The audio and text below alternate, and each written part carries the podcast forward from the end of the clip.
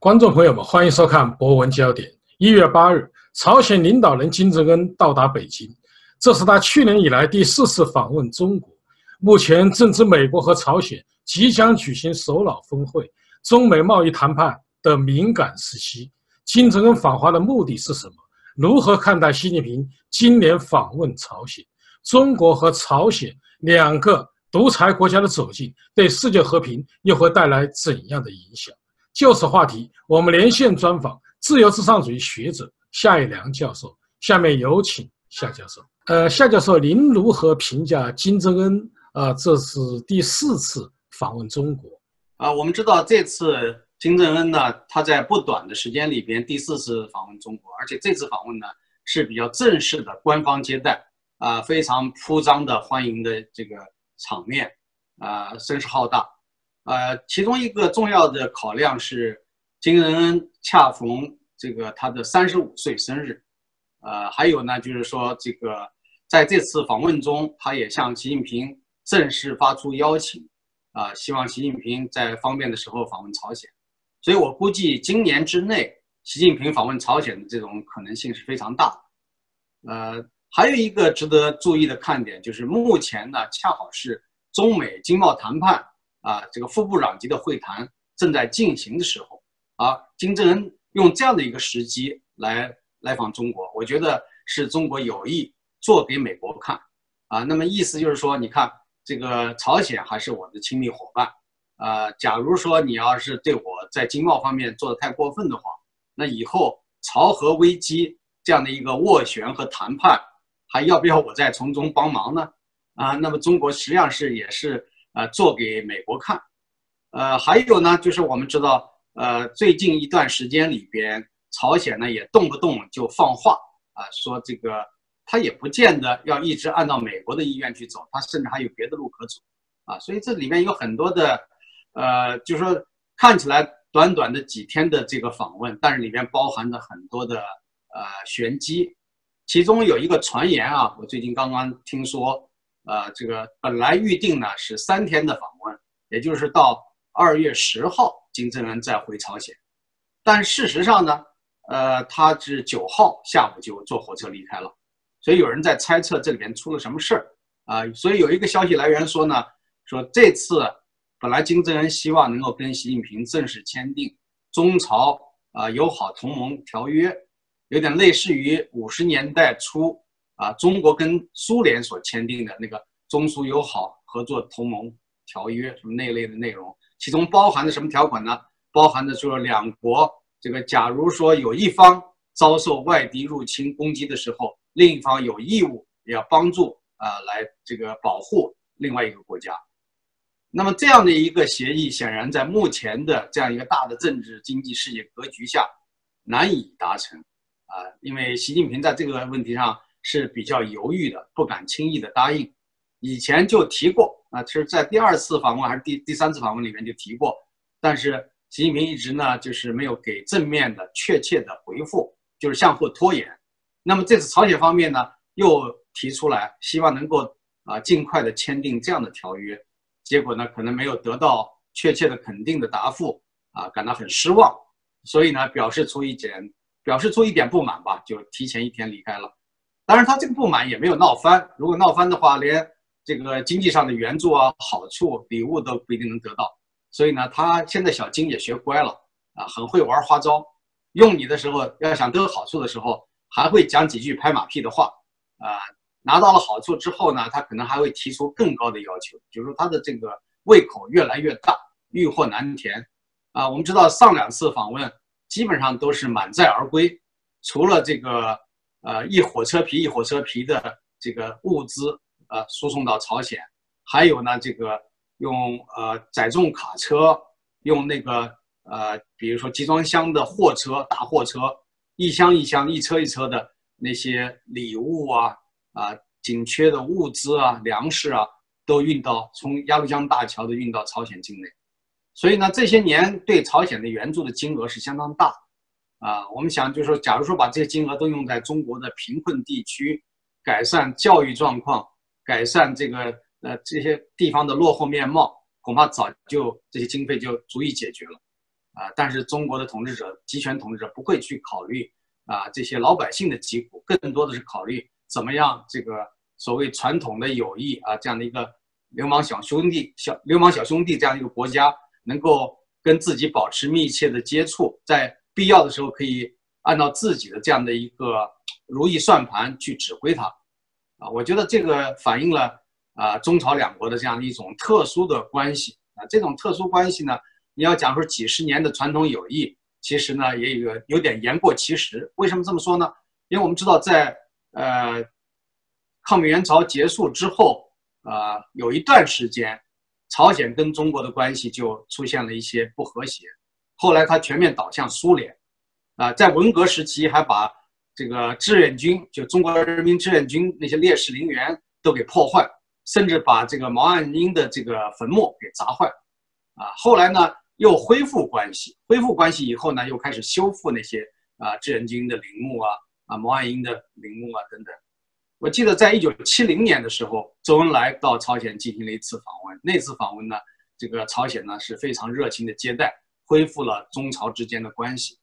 到了八十年代，邓小平去访问，啊邓小平访问之后呢，印象非常的不好，因为朝鲜那么贫困，把有限的一些钱呢，居然用在到处去修建。这个金日成的塑像，而且塑像呢是镀金的，花很多的钱去搞那些很奢侈的，把这个金日成的家乡啊，一些他居住的一些宾馆、那个豪华的度假地，都弄得就是非常的奢侈，而老百姓连饭都吃不上。所以呢，邓小平对这个非常不满意，觉得这个中国大量的经济援助没有用到这个实处啊，所以以后也不愿意再给他更多的援助。那么到了江泽民时期呢，呃，江泽民去朝鲜访问两次，第一次啊是当时，呃，因为是邓小平在金日成来访中国的时候，啊，特地啊把江泽民介绍给他说，以后啊你们是就要经常接触和联系了，也就是说，这个他把权力已经移交给江泽民，那今后呢，金日成主要是跟江泽民打交道，所以在一九九零年，也就是八九六四之后，当西方国家封锁。这个中国的时候呢，啊，那中国那时候只好又把这个橄榄枝啊，又伸向了这个周围的这些小伙伴们，啊，所以在九零年，啊，江泽民朝出访朝鲜，朝鲜给予了最高的礼遇，啊，因为当时金日成觉得，如果以后长久的要跟江泽民打交道，那要给他这个很高的礼遇，这样的话才能得到自己想要的这些经济物质方面的援助。但是后来没过多久啊。大家都知道，在一九九二年，中国跟韩国建交，让朝鲜非常的愤怒，就骂中国政府呢是背信弃义啊，背信弃义，出卖朋友，出卖兄弟，所以呢，跟中国的关系又非常的恶化。那么这个恶化关系呢，一直持续到这个二零零一年，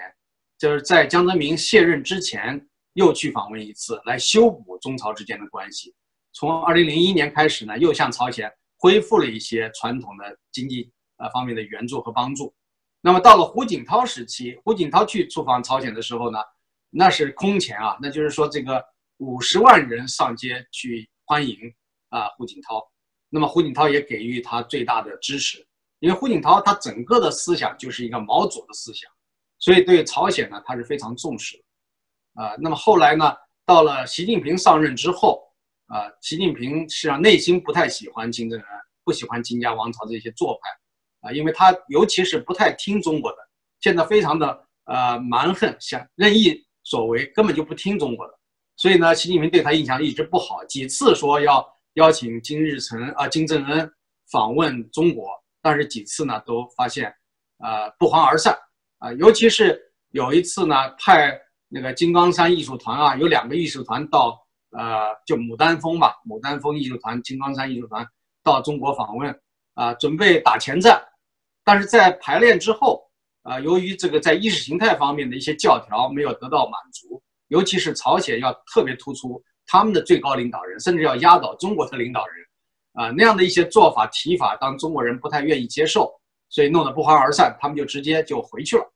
啊，那么最高领导人的访问也没有达成，后来促成。这个金正恩再次跟习近平关系修好的一个重要原因，就是朝核危机。如果没有朝核危机，美国没有把这个斡旋的这样的一个任务或者一个使命交给中国的话，那么也就不存在这两个国家的领导人能够握手言欢的这样的一个局面啊，双方都是僵持的，互相不买账。那么后来呢，因为要打这张牌，两个国家的关系好像显得越来越近，所以在不太长的时间里边，居然啊，金正恩四次访问中国，但是呢，习近平迄今为止还没有去过朝鲜。那么这一次呢，他答应要到朝鲜去访问，有可能呢会真正的加深中朝两国之间的官方往来和关系。夏教授，您知道中朝啊之间呢一直有很密切的往来，从历史上来说，呃，但是金正恩呢，他这个很奇怪的一个人，他就是执政以后，他八年，他几乎就没有出访任何一个国家，更没有出访中国。呃，突然这一次有四次密切的访问，您认为这个背后的玄机是什么呢？呃，首先，朝鲜在世界上是非常孤立的，他把这个呃，这美国说成是邪恶凶恶的敌人，甚至把全世界都说成是跟朝鲜作对。过去把中国也骂成中修，啊，他连这个越南他都没办法忍受，因为越南呢也不断的在搞改革，也不再坚守过去。那个传统的意识形态的教条，所以他对越南也不满意啊，对俄罗斯他也不满意。虽然在过去很长一段时间都依靠俄罗斯啊，希望得到俄罗斯的帮助和好处，但是呢，他依然内心还是有很多的不满啊，因为经常他们提出的要求并没有让俄罗斯呃，就俄罗斯现在自己呢自自顾不暇，就经济上没有那么大的实力啊，经常不断的给他好处，所以容易让他感到失望。所以相比较而言呢，啊，中国现在是呃财大气粗，只要说几句好话空话，啊，中国很愿意掏腰包，所以这一点呢，他还是觉得中国是有利用的价值，啊，那么所以假如说这个选择到中国来访问，啊，一方面说是加强传统友谊，但是更重要的是啊，来提出一些要求，啊，这些要求如果没有朝核危机，他可能很难得到满足。现在有了朝核危机作为这样一个砝码一个条件。所以他经常动不动的玩弄这些花招，来不断的捞取好处，啊，尤其是现在，他又生怕中国一旦这个朝核危机问题过去之后，又恢复到原来的状态，所以他急于想跟中国建立一个长久的这样的一个协议，就是我刚才提到的啊，类似于过去中苏的那个友好同盟协议一样，他想啊，从中朝之间签署这样一个协议，这样的话，如果将来朝鲜受到这个外敌入侵攻击的时候，中国可以帮他啊，他是有这样的一个如意算盘，但是呢，我想在目前的情况下，啊，习习近平也是很难答应他这个要求，所以估计中朝之间的裂痕，呃，可能下一次当这个习近平访问朝鲜的时候，啊，两种可能，一种可能就是习近平真的咬着牙，啊，这个随了他的心愿，真的跟他签这个友好条约啊，这个互助条约。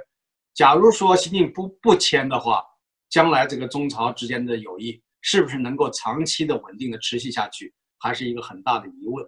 下个说，金正恩那跟我觉得跟川普中的有点相像啊，就是变化也是比较大。您看他一方面跟美国在协商美朝峰会，同时呢他又说，呃，如果美国继续对朝鲜施压，呃或者制裁，朝鲜不排除要走另外一条路。您如何理解？另外一条路呢，呃，其实这个朝核危机到目前为止并没有解决。那川普总统回到美国之后，大概为了向国内的政界有一个交代，啊，他就有点过于的夸大了这个会谈的成效，啊，他觉得朝鲜会按照他们商定的去逐渐的销毁，啊，或者讲撤除核武器的设施。朝鲜是做了一些表面的工作，但是后来。这个美国的一些侦查机构也发现，朝鲜呢还在秘密的进行核试验的相关设施的这种建设，啊，或者是进行一些相关的活动。就是说到目前为止，朝鲜并没有完全撤除跟核试验相关的设备、人员，很多的东西都是在秘密进行之中。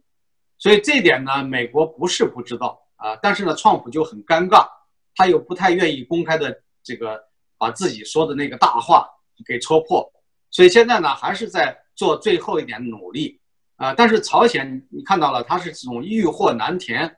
他如果提的非常高的要求得不到充分的满足，他随时可以翻脸，随时可以恢复他原来的那个老路。所以他讲另外一条路，另外一条路那就是一意孤行啊，不听国际社会的任何劝阻，也不怕这个美国的这种施压，一心的就把核武器，包括弹道导弹啊，研制到能够打到美国本土啊，最终打到这个美国白宫这样一个位置啊。所以，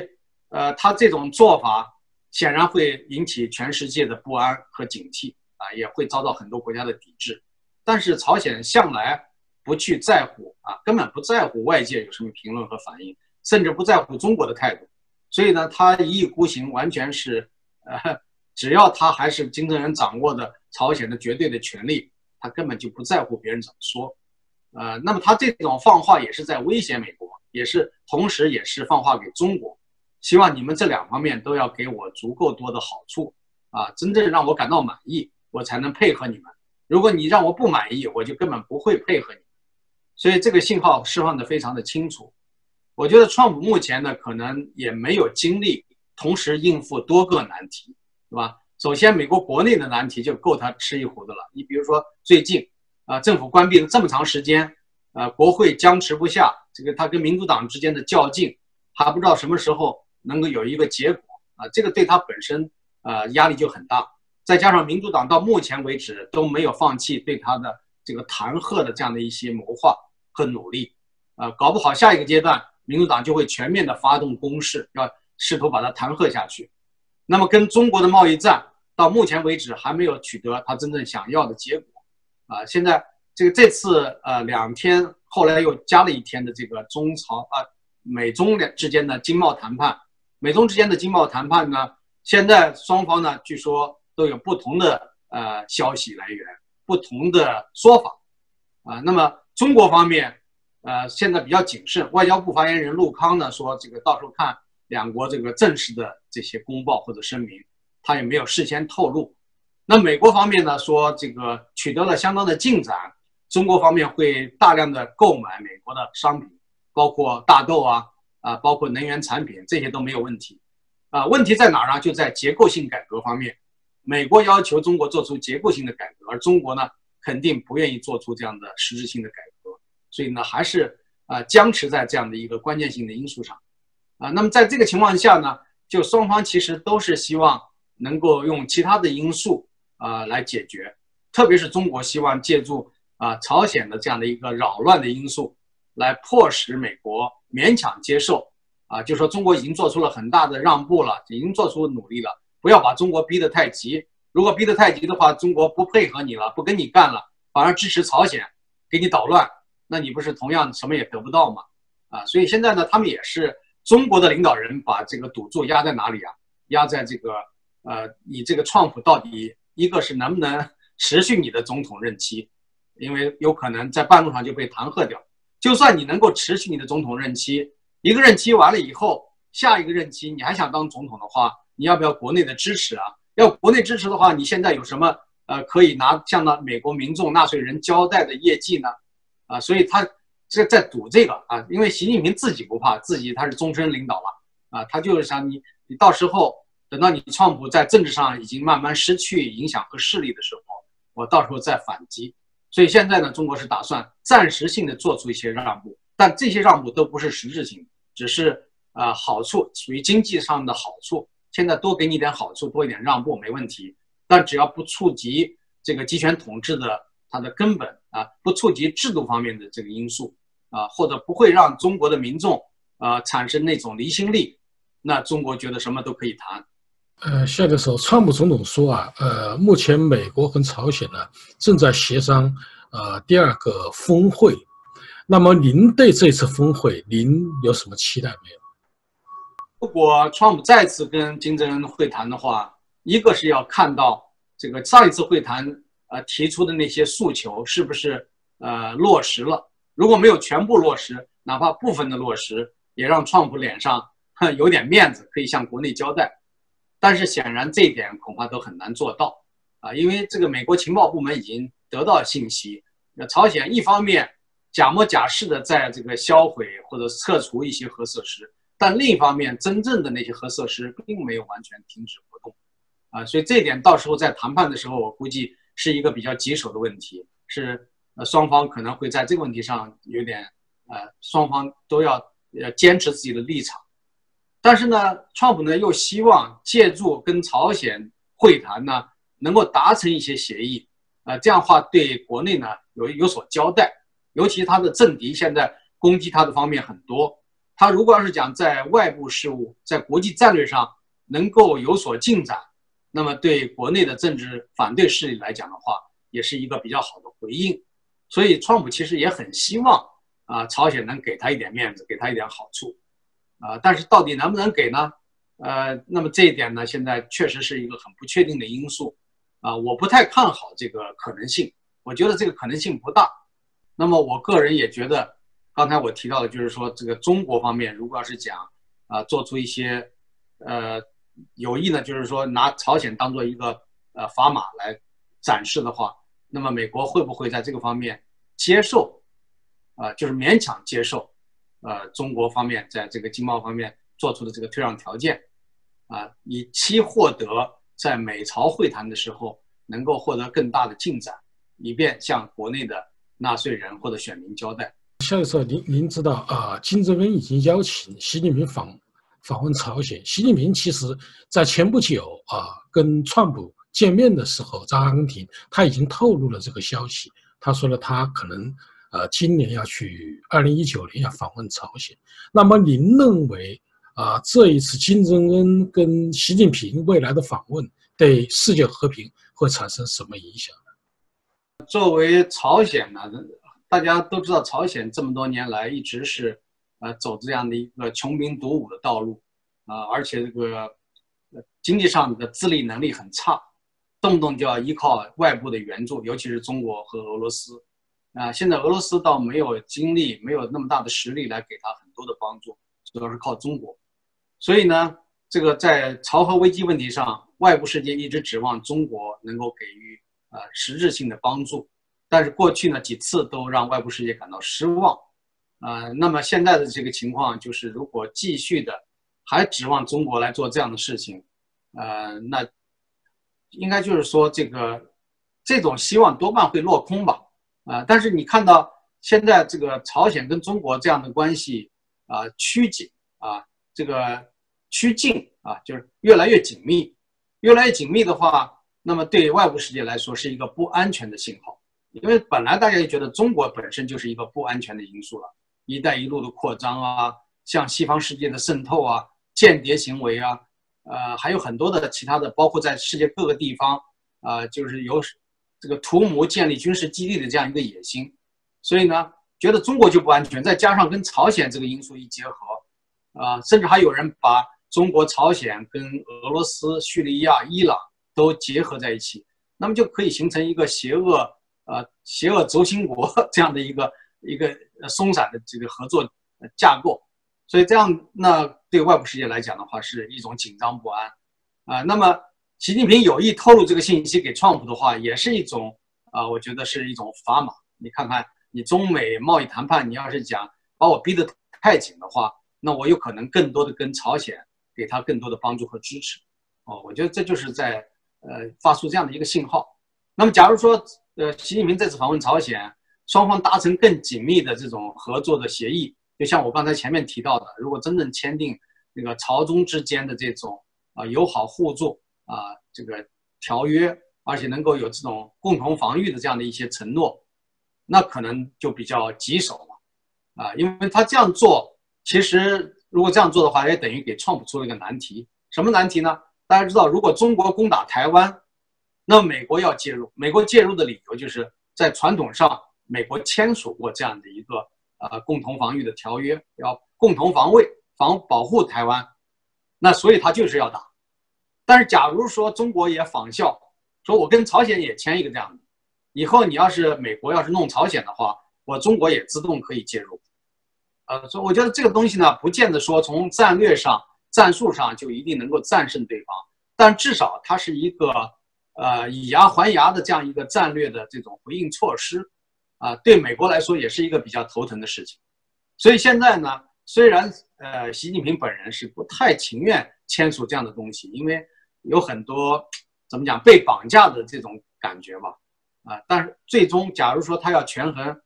啊，觉得美国对他施加的压力太大，把他逼急了，说不定习近平还真能干出这个事儿来。夏教授有几个时事热点呢，想请您点评一下。第一个呢，就是新年啊，习近平签了军训令，并且呢号召说啊要做好战斗的准备。对于这句话，您的评价是什么？呃，习近平通过这样的一种呃紧急方，应该紧急动员令吧，应该算是，虽然没有加“紧急”两个字，但实际上在目前是一个非常的举动。啊，做好战争准备，做好战斗准备。那么这种呃话已经很久没有说过了，啊，大家想想，中国上一次打仗还是四十年前，啊，中越之间的战争。那现在这么多年没打仗了，现在说这个跟谁斗争呢？啊，那么最直接的呃这种打击对象是谁呢？大家猜测就是威胁台湾，因为台湾呢，呃，现在越来越多的表现出这种啊否认这个九二共识。啊，也不接受一国两制，所以呢，呃，越来越多的朝着这个台湾独立的这个方向去努力。虽然没有公开的打台独的旗号，但是呢，实质性的努力一直没有停止。啊，那现在呢，就是习近平按照有些人的分析，是在二零二一年，也就是中共建立建党这个一百周年之际，他要完成所谓祖国统一大业，可能就要用武力来统一台湾。啊，这个武力统一台湾，他也不敢轻举妄动，他肯定是要是在台湾方面明确的表示要独立的情况下，他才能动这个手。而现在动手呢，又非常大的风险，就是美国会保护，所以啊，一般人来讲都说认为不可能打，为什么呢？因为他打就等于是找死嘛。那明明知道美国会介入，你还动手打，那中国的海军可能说几个小时之内就会被 美国的空军以非常。占据优势的情况就加以歼灭，啊，比如说你的这个南海舰队，可能几个小时就可以成为一堆烂烂铁。我觉得他其实双方都是在壮自己的身势，都是说一说而已。包括呃美，包括中国军方里边有一些伪鹰派，啊，比如说像罗源啊、呃戴旭啊、张召忠啊、朱成虎啊这些人，总是叫嚣战争，啊，但是这些人呢，他又不是军事主官。并不直接指挥军事部队力量，所以呢，啊，他们这些人说话是只是一个，呃，放出一一一制造一种氛围吧，就是说没有实质性的意义。所以呢，中方也是很容易就可以否认，说不是我们的意思。但是呢，他又不阻止这种声音的话，其实也是带有一种宣传，呃，这种攻势，就让台湾人感到害怕。因为台湾人记忆犹新的是，当年陈水扁那个时期，中国大陆还真的。这个发射过导弹，虽然后来说那个导弹实际上是空心弹、空包弹，里面没有真正的弹药，但就那样子让台湾人也感到恐慌了。那么这次呢，还可以再进行威吓，但这次威吓的这个国际背景已经跟以前不一样，所以我想这次呃，应该说中国不会轻举妄动。但是呢，对于军队来说，这是一个好机会啊！军队很长时间对习近平的很多做法都感到不满，那军队反腐啊。让那些高级将领几乎没有贪腐的机会，他借着这个机会，你现在要打仗，要拨付军备这个物资啊，要要拨钱，那这样的话又是一个新的贪腐的机会！而且通过这样一轮的这个军队的战备，有些这个将领还是有这种上升的空间，可以继续的向习近平讨好效忠。我觉得这这个对有些方面来讲的话是一个机会啊！所以现在这个时候发出这样的动员令。呃，其实真正打仗，我觉得这种现实意义并不大，就是一种虚张声势而已。呃，夏教授，您知道那个四中全会啊，一直有点扑朔迷离，因为人大会议三月份的会议啊，已经公布了日期，但是四中全会呢一直没有说。同时，最近呢有报道，呃，说就是各地都在调整，啊，各地政府在调整人大的会期，都从。避开一月十八日到二十四日，所以他们猜测呢，四中全会可能要在这个时段要召开。呃，您如何看待？为什么迟迟不开四中全会呢？四中全会呢？我据我猜测，这是一个重要的权力调整的一个会议，在这个会议上要对人事要做出重新的布局和这个分工。呃，那么联系到最近这个崔永元作为一个媒体人、公众人物啊，他对最高法院的这样的一次咄咄逼人的这种啊揭露啊，我想这里边可能是有一些内幕背景啊。如果他没有一种势力在背后支持他的话，你说小崔长了几个脑袋可以这么大的啊？早就把他想办法，呃，要想治小崔是很容易的，有很多办法都可以做。但我想这是。恰恰说明了中共高层内斗并没有结束，啊，可能想利用公众人物，因为前一段时间好像很成功嘛。崔永元面对这个影视界，范冰冰、冯小刚啊，轰了几炮，效果非常好。所以呢，现在呢，借着这个浪头啊，就是继续的利用小崔。有人讲这个小崔的后台是谁啊？大家都猜啊，很多人都猜测是王岐山啊，因为王岐山呢，过去就是反腐的主要负责人，现在呢，作为国家副主席。他仍然有相当大的能量，啊，那么，呃，这个说这个话呢，也不是空穴来风。为什么呢？因为崔永元有渠道，崔永元跟这个任志强走得比较近，啊，冯仑，啊，那么这些人呢，他们又跟呃王岐山又有一个千丝万缕的联系，包括像这样的一些地产商啊，他们有各种各样的关系，跟王岐山有些关系。所以呢，这个是猜测是有一定的道理的。还有人说呢，这个实际上是习近平的意思。啊，习近平他自己要排除一些异己，他需要借助一些外部的一些力量，啊，那么大家知道这次可能对哪一个高级领导人有比较直接的影响呢？就是赵乐际，赵乐际是常委之一，又是负责这个纪委啊反腐运动的，啊，那么他以前任职的这个呃省份就是陕西省，在他在陕西担任领导人期间发生过这样的一些事情。所以陕西省的那些后来的领导人很多都是他当年的同事和亲信。那么，假如说这个小崔这这次的这种揭露，既涉及到过去的陕西省的省长、省委书记，还有陕西省的这些厅局级的官员，也涉及到最高法院周强，所以这可能呢，就是说会让这个四中全会召开的时候进行人事上的处理啊，具备一些先决的条件。啊，这是我个人的猜测啊，这个 不知道会不会应验啊？我觉得还是有一点迹象。所以这个四中全会呢，除了要解决人事上的一些问题以外，可能最重要就是研究在这个新的形势下，就是中中美贸易战这样的一个严峻的压力下，中国经济怎么能才能保持不会出现明显的衰退，然后呢不会让中国的这个整个社会出现震荡啊？这个是。从另一意义上来讲，就是如何保持执政党的地位稳固啊，不会出现统治危机。尤其是接近中国共产党成立九十周年，又呃准备这个，就是今年呢，就十月一号就是所谓建国七十周年啊这样一个庆典，所以到时候中共还会搞一系列大规模的啊庆祝啊纪念活动，所以呢，它都需要四中全会呢做一些这个安排。我觉得四中全会这个会可能是比较重要的一个会，已经拖了这么久了，也准备的应该说准备的时间够长够充分。那我我期待这个四中全会呢有更多的内容可以披露出来。现在时候，您知道中美呃新年的贸易谈判呢已经结束了，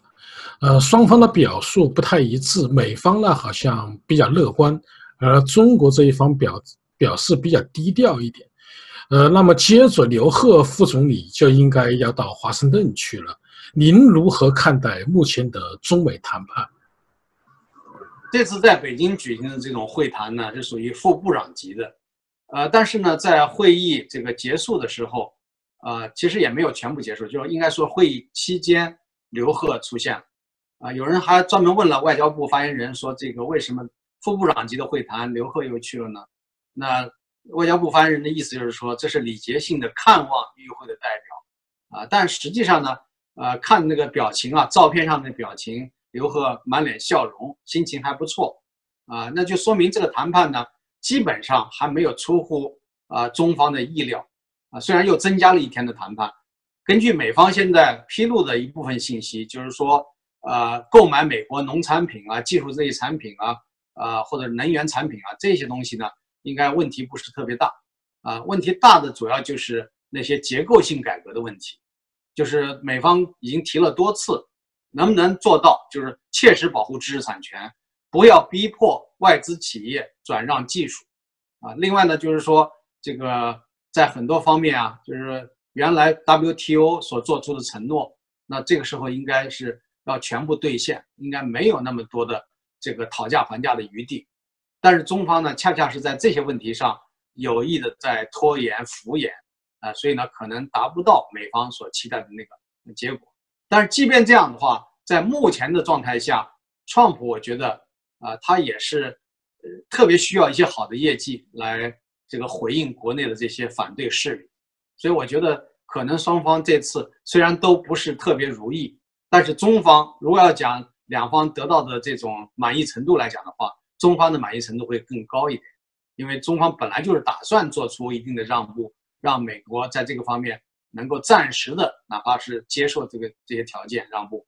所以我觉得中方的满足度要高一点，而美方的满足度低一点，啊，到底创普能不能呃在这个问题上还坚持立场，说不达目标我就坚决不罢休，我觉得恐怕比较困难。为什么呢？因为创普现在跟国会僵持的，就是说政府。重新开放、重新工作，这个事情就是说不达目标，呃，不不放弃，已经拖了这么久，他自己内心的压力是很大的。如果在呃美中贸易谈判中，他又坚持这样的底线和原则，坚决不让步的话，我估计他双重的压力他可能抵挡不了，啊，可能相比较而言，他更可能的是放弃在中国这个问题上，他稍微暂时放缓一下，啊，因为。过一段时间还可以再谈嘛，还可以再继续对中国施加更大的压力。所以我觉得下一步，如果刘鹤到华盛顿来，如果到那个时候，呃，政府已经恢复正常工作了，啊，预算到位了，那我觉得那个时候，川普又恢复昔日的那种锋芒，啊，又会提出更高的、更强硬的要求。夏教授，您刚才谈到了美国政府，实际上呢，您一直是支持川普的。但是我发现您跟其他的挺川派不同，就在于您一直保持一个比较客观的态度，也就是该批评我就批评，该支持我就支持。所以我的观点是一个独立的观点。所以这样呢，我就想让您啊，最后的一个问题就是，您如何评价川普总统这一次呃政府的关门？因为已经持续了第三周了。呃，这个局面当然是我觉得无论谁都不愿意看到的一个局面。现在民主党人把责任全部推在川普身上，说他是有意的，啊，拿这些八十万呃公务员作为这样的一个人质来绑架整个的啊美国政府架构，啊，让他们没办法正常工作，包括这些人的家人，他们都是呃生活上都要出现困境了啊，因为你要发工资，美国人不像中国那样有大量的储蓄。很多人都是，假如说连续几个星期没有工资，那家里的经济呃生活 就会出现很大的这个障碍和影响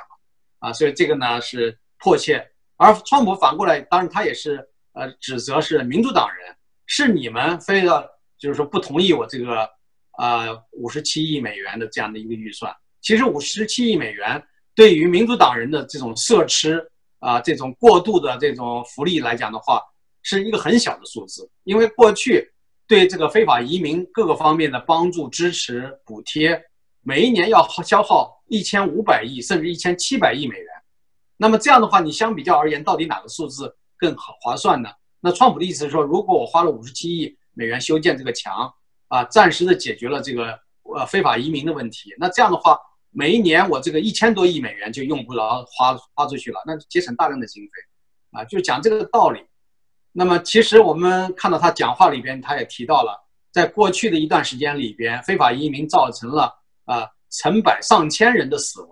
犯罪率非常的高啊，然后贩毒的那个行为也非常的猖獗，所以这个事情如果不坚决的打击的话，会给美国社会带来非常大的危害。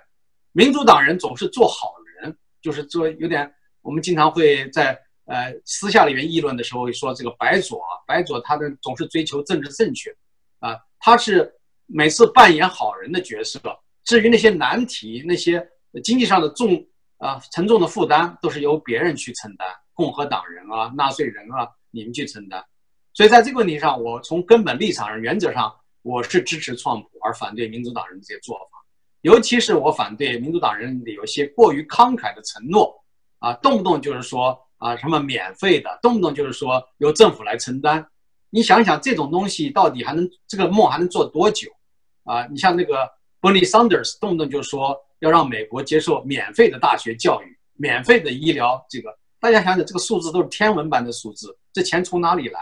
啊，是不是就意味着，这甚至有一个新当选的穆斯林的那个国会议员提出，要向美国的富人科以百分之七十以上的高税？那这样的话呢，就会造成将来对富人的一种打击，而富人的打击的结果就是富人不愿意再创造新的就业机会。而很多的商业机会会流向海外，所以我觉得这样的做，这个民主党的一些过左的、过为激进的做法啊，表面上是帮助穷人，实际上是害了穷人。所以这一点我是非常明确。多少年来我一直在讲，马克思、毛泽东都是欺骗性非常强，忽悠穷人，说他们是人民的大救星，但是他恰恰是人民的大灾星。马克思的理论对世界造成了那么大的危害，毛泽东造成了中国。啊，接近一亿人的死亡和这种不幸，所以说这些情况难道大家还没有一个清楚的认识吗？啊，所以我觉得，呃，我们虽然不能说一面倒的去啊支持川普的一些政策主张，反对民主党人的一些东西，民主党人讲的一些东西带有同情心，想帮助穷人解决实际困难和问题，这些东西我们都不反对。但是关键是政策，政策怎么实施，怎么样才能真正的帮助穷人？其实帮助穷人最有效的办法。就是给他们很好的教育机会，然后呢，帮助他们这个呃慢慢的学习和提高就业的技能，啊，最终呢由他们自己自立才能解决这样的一些问题，而不是滥用这个高福利的政策去帮助他们。观众朋友们，夏一良教授指出，金正恩访华名义上是庆祝他三十五岁的生日，实际上金正恩与习近平在沟通美朝峰会的策略。美朝峰会具有积极意义。但朝鲜不会放弃核武器和实现无核化。习近平访问朝鲜是中朝两国互访的传统，但两个独裁国家的紧密化对世界和平无疑是巨大的威胁。好，各位观众朋友，今天的节目到此，感谢您的收看，也感谢夏一良教授。